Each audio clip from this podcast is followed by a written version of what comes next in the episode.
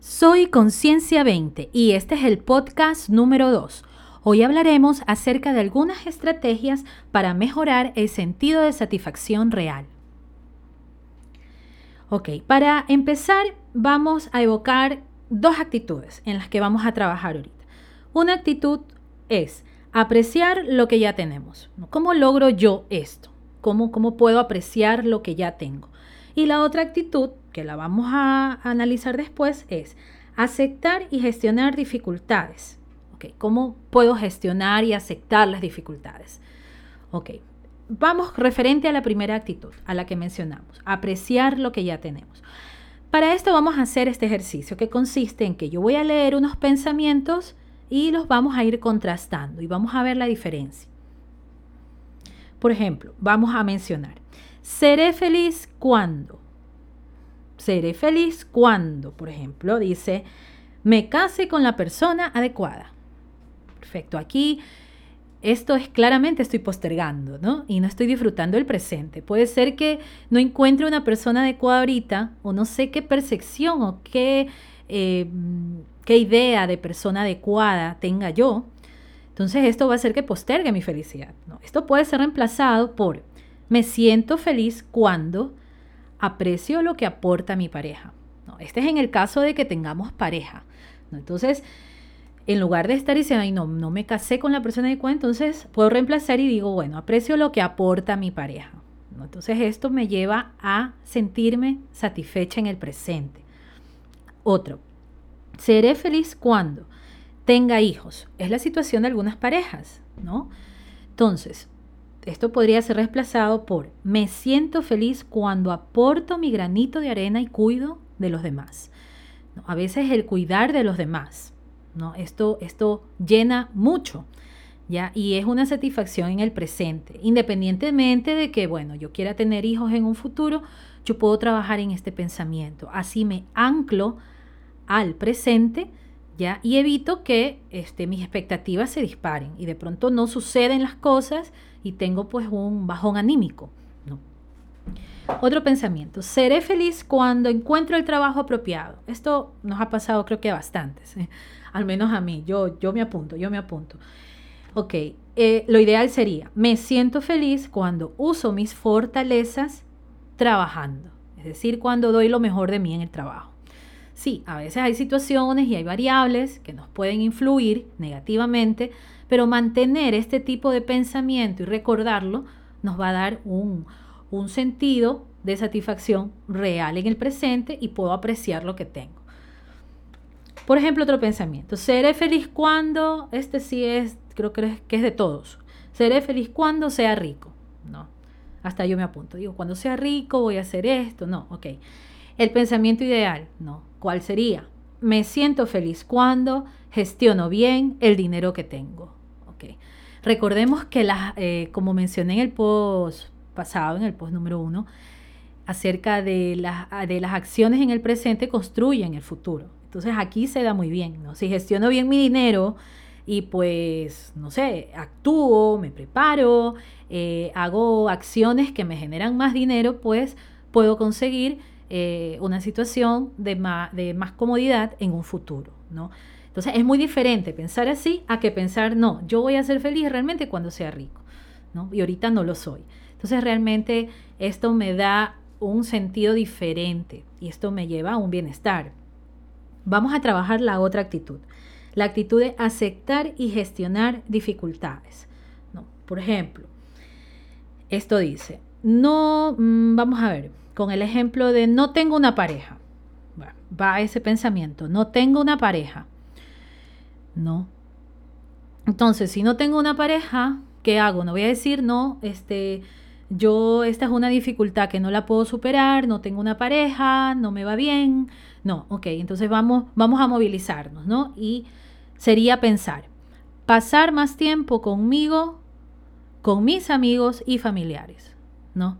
Pasar más tiempo conmigo. ¿no? Esto, esto lo he escuchado mucho porque el sentido de, de soledad que tenemos los seres humanos a veces es un poquito equivocado, ¿no? Pensamos que la soledad es mala, y bueno, y tenemos a veces muy mala relación con la soledad Y pues la soledad es, buena, es algo que nos lleva a una reflexión intrínseca, a conocernos un poco más, ¿no? Entonces, bueno, este sentido de, de, de pensar, ¿no? De pasar más tiempo con mis amigos, ya también eh, es bueno porque, bueno, trabajo la parte social, ¿no? Y pues si no tengo pareja, pues no importa, ya llegará. Pero la cosa es que paso en el presente, paso acompañada, paso con gente y pues no me estoy lamentando porque pues estoy solo, ¿no? Si es que me llegase a afectar esa situación.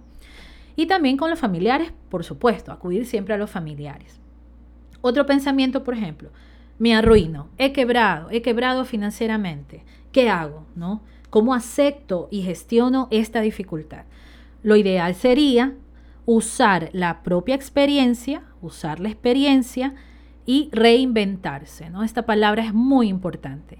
¿no? Al menos ahora que estamos pasando en, muchas situaciones económicas, eh, por, a raíz de, bueno, de, de todo lo que se ha venido dando en el mundo, es muy importante tener esta palabra presente, reinventarse, ¿no? Que tiene que ver con adaptarse, ¿sí? Es una mezcla de adaptación en base a los eh, recursos personológicos de cada quien. Entonces, esto es buenísimo, porque si yo me reinvento, ¿verdad? Yo me reinvento, puedo crear, puedo, pueden surgir ideas, puedo gestionar alguna situación nueva que me, que me lleve a ganar ese dinero que de pronto lo he perdido. Otro pensamiento que vamos a analizar. Descubro que tengo una enfermedad. Perfecto, tengo una enfermedad. Me dan la noticia, es algo catastrófico, es algo que pues me afecta mucho, ¿no? ¿Cómo hago? Y es normal que me afecte, pero bueno, ahorita estamos trabajando esta técnica más, son técnicas más cognitivos conductuales, ¿no?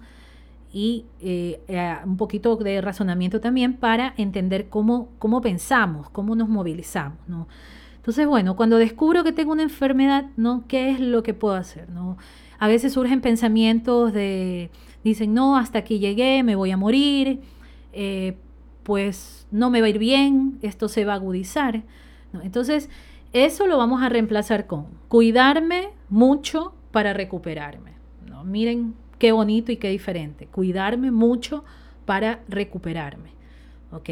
Tengo que cuidarme, una enfermedad, ok, acudo al médico, acudo al terapista de confianza, si es una enfermedad mental, al psicólogo, al psiquiatra, pues bueno, eh, si es una enfermedad fisiológica, pues bueno, a los, a los profesionales de la salud. Y bueno, entonces voy, acudo y digo, ok, ¿qué tengo que hacer? Ah, tengo que seguir esto, tengo que seguirlo de acá, tengo que mejorar la calidad de vida, tengo que adquirir nuevos hábitos, ¿no? Y eso lo voy añadiendo a mi rutina diaria. Y eso hace que yo me esté cuidando en el presente.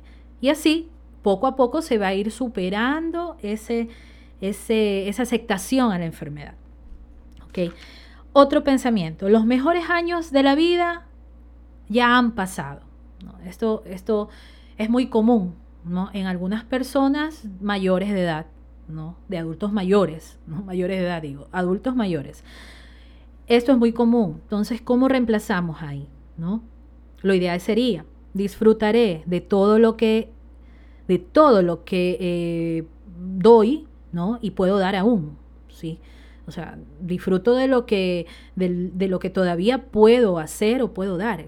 Sea, entonces realmente este, este pensamiento a veces es muy difícil trabajar con nuestros adultos mayores, porque algunos, no todos, ¿no? Algunos pues sienten esa frustración en esa etapa de la vida y dicen, bueno, mis mejores años ya han pasado y ahorita ya, ya no tengo que hacer, ya, ya pues ya hice todo, ahorita nomás tengo que esperar la muerte y no es así. Justamente hace unas semanas atrás trabajamos con unos compañeros eh, el envejecimiento activo y pues fue, una experiencia muy gratificante, ¿no? Cómo transmitir esa, esa, esa alegría, ¿no? De vivir eh, la etapa de la adultez mayor. Bueno, entonces espero que les haya gustado estas recomendaciones. Esto ha sido un post un poco más corto, así que gracias por escucharme. Soy Brenda Bermúdez y pues soy Conciencia 20.